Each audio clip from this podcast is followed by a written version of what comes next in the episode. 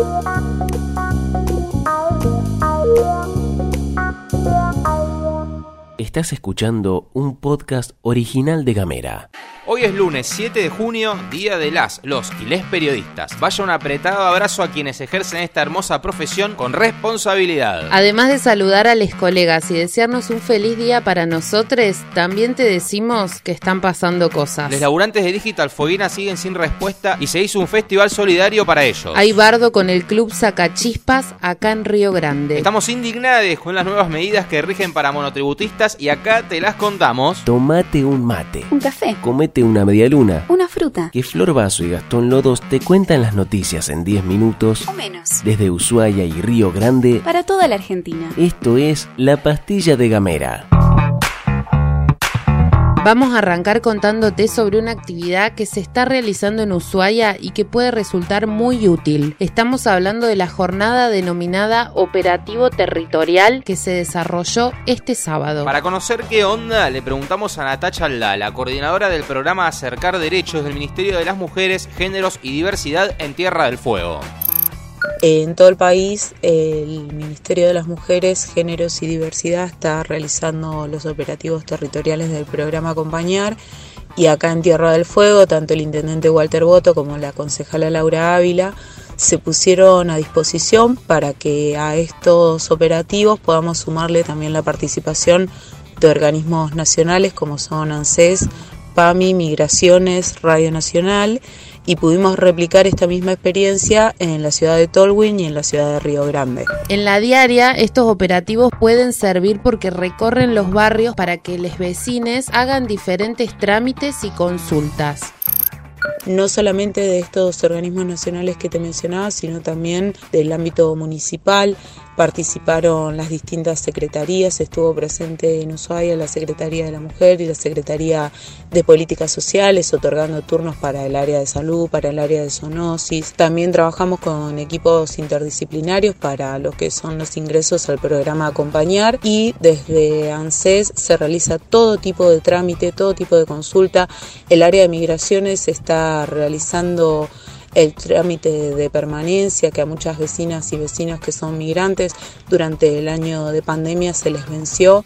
A través de PAMI las vecinas y vecinos jubilados podían realizar la elección de su médico de cabecera y también realizar la correspondiente afiliación a la obra social de las jubiladas y jubilados. Entendemos que el rol de estos operativos territoriales es fundamental para garantizar el acceso a los derechos de las vecinas y los vecinos. Estamos donde nos necesitan, estamos en los barrios, vamos a seguir recorriendo las ciudades para que cada vecina y vecino pueda acceder a sus derechos y pueda tener un Estado cada día más cerca.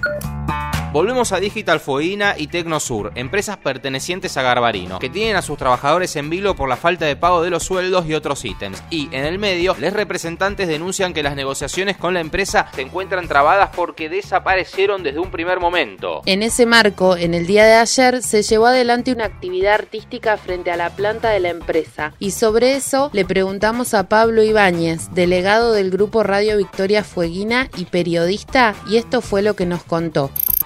Este domingo se cumplieron 31 días desde que los 250 trabajadores de la empresa Digital Fueguina y Tecnosur, esta firma electrónica que pertenece al grupo Garbarino, concurrieron a trabajar de forma normal y habitual y se encontraron con la sorpresa que no habían ni supervisores, ni jefes, ni gerentes que dieran algún tipo de indicación o explicación al respecto. Luego del debate en las asambleas decidieron los trabajadores ocupar las instalaciones de forma pacífica en reclamo de los dos meses adeudados del sueldo y de algún tipo de continuidad laboral al respecto. En este marco fue que los artistas de la ciudad, principalmente los del ámbito de la música, decidieran convocarse para realizar un festival solidario y así trascendió el domingo luego de 31 días de ocupación.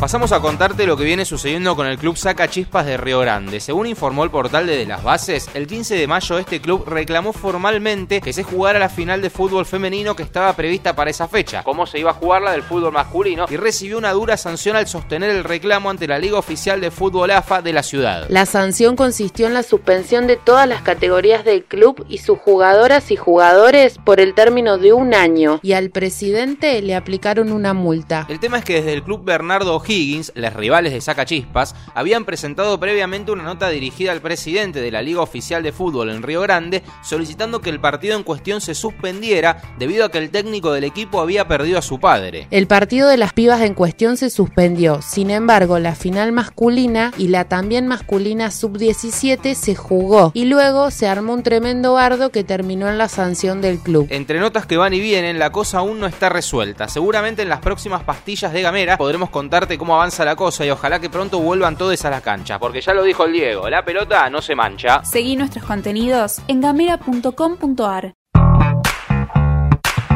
Es momento de hablar del monotributo porque estamos prendidos fuegos. La cosa es que mediante ley se había modificado el régimen simplificado de les monotributistas y hace unos días se reglamentó mediante resolución esas modificaciones. Ahora bien, ¿cuál es el bondi? Que no solo entró en vigencia el nuevo importe del monotributo, sino que cobraron la diferencia de categoría retroactivo enero. Desde Gamera hicimos la consulta que se debe hacer en este caso a una persona que se dedica a la contabilidad. Lo que nos respondió nuestra fuente de consulta fue que la recategorización se hace a enero del 2021, es decir, hay una nueva tabla de pagos y eso aplica desde el primer mes de este año. Entonces, por ejemplo, una persona en la categoría A en tabla vieja estaba pagando 1.955 pesos y ahora deberá pagar 2.646 pesos. Esa diferencia entre los números de enero y los de ahora hay tiempo para pagarla hasta el 31 de julio. En español se generó una deuda. Eso sí, sin intereses. Arrancamos la semana contándote que partió el vuelo que buscará en Rusia el principio activo para producir la vacuna Sputnik en Argentina. Va a traer además dosis 1 y 2 desarrolladas por el Instituto Gamaleya. Esta semana comenzará la producción del laboratorio Richmond. En este contexto, nuestra provincia recibirá otras 1.800 dosis del componente 1 de la vacuna rusa Sputnik en los próximos días. Según cifras oficiales, Tierra del Fuego vacunó con primera dosis al 26% de su población y Argentina al 24%. Datos que nos dan esperanza, que nos invitan a seguir cuidándonos entre todos para que muy pronto la pandemia quede atrás. Te contamos también lo que pasó en Neuquén, ojo al piojo. Según informó la agencia de noticias Telam, más de 60 neuquinas y neuquinos deberán pagar 25 mil pesos de multa por circular por la vía pública sin barbijo, incumpliendo una de las medidas básicas de autoprotección frente al cobicho. Esto lo informó el mismo gobierno a través de un comunicado oficial. Para terminar con una bien arriba, nos despedimos contándote que la semana pasada se alcanzó el récord diario de vacunaciones en Argentina. Hubo más de 356 mil aplicaciones diarias en todo el país. Cada vez más personas cuentan con anticuerpos para este virus del TOR. Estás escuchando Gamera, hablamos distinto. Llegamos al final de esta hermosa pastilla noticiosa y antes de la despedida saludamos y felicitamos al pueblo sabalero. Cumple sus sueños quien resiste. A todos les deseamos que empiecen con mucho power esta semana. Mañana nos volvemos a encontrar. La comunidad de Gamera cada día es más grande. Podés escribirnos, mandarnos un mensaje de WhatsApp al 2901 50 2990. Buscarnos en las redes. Somos arroba gamera tdf. Sabés que esto se construye entre todos. Nosotros abogamos por una comunicación horizontal. Así que sumate. Esto es todo, amigues.